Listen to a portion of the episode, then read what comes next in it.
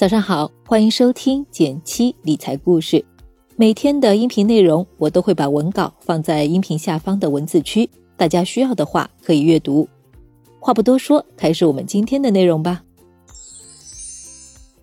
下午收到好朋友的微信，他问我要不要 all in 某某基金。收到这条消息的我，脑海中闪过一个旧闻：零八年末，曾志伟曾坦言自己和女儿曾宝仪，也就是阿宝。投资美国第四大投资银行雷曼兄弟损失巨大，外界更传曾宝仪损失近千万元人民币，面临破产。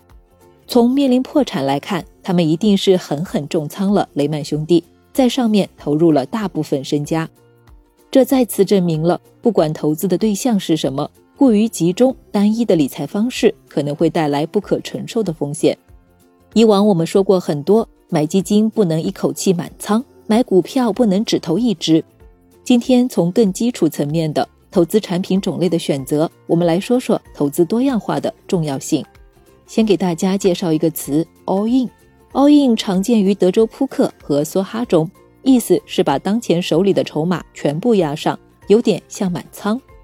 但 all in 在现实中多指拿出自己的全部身家去投资一样东西或做一件事，不成功就破产归零。比满仓更有毫无退路的感觉。饰演小鱼儿的张卫健，在我们小时候可谓是大红大紫。但你知道吗？他拍六七年戏的收入都用来还债了，只因为他在九七年香港楼市最疯狂的时候，将所有积蓄 all in 房地产。后来楼市泡沫破裂，他的资产一下子全变成了负债。去年他出售了一套当时购入的房屋，二十三年时间。价格上就亏损了一百四十五万，如果加上这些年的购买力下降，真是亏得不轻。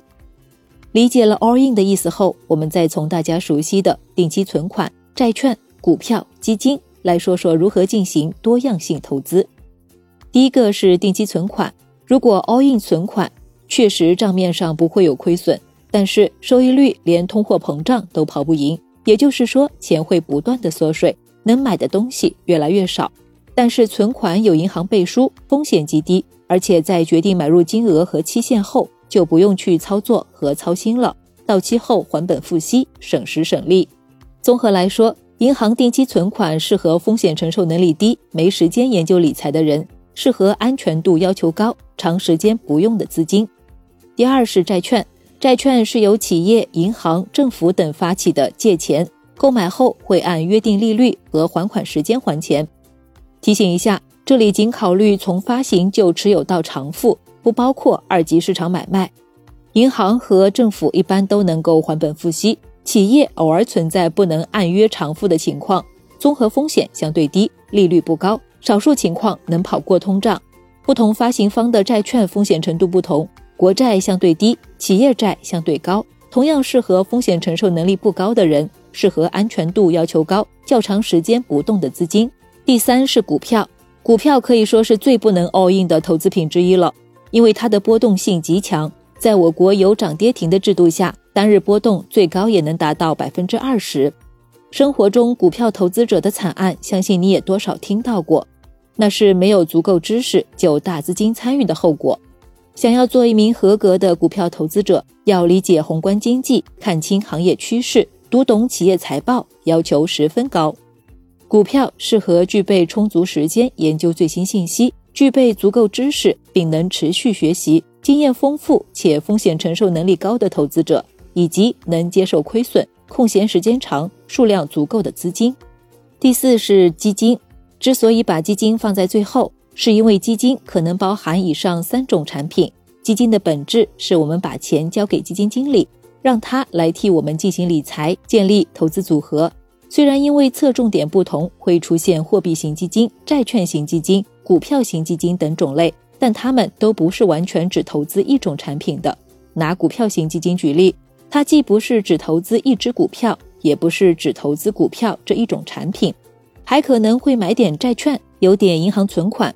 基金的种类很多，能满足各种偏好的投资者和资金，参与门槛也比较低。货币型基金低风险高灵活性，股票型基金期望收益率高，风险也相对高。如果你想了解更多的基金知识，可以点击我的头像私信我，送你一份基金投资合集。当然，金融市场中远不止上面讲的这四种投资品，但是选择思路大致相同，就是根据自己的风险承受能力、资金的属性、数额大小、空闲时间、期望用途去选择相应的产品，从而在控制风险的前提下，更安全的追求更高收益率。如果你还想了解其他低风险、收益也不错的投资渠道，欢迎加入我们的实操营。仅需一元，你就能收获四节理论课、四节实操课、四个干货包、一场干货直播，还有一套万能理财模型，帮你把钱打理得井井有条。每天学习十分钟，跟着我一起变富吧！好了，今天的分享就是这些。有任何疑问，欢迎在评论区与我交流。点击订阅我的电台，每周一到周五，简七陪你一起听故事、学理财。拜拜。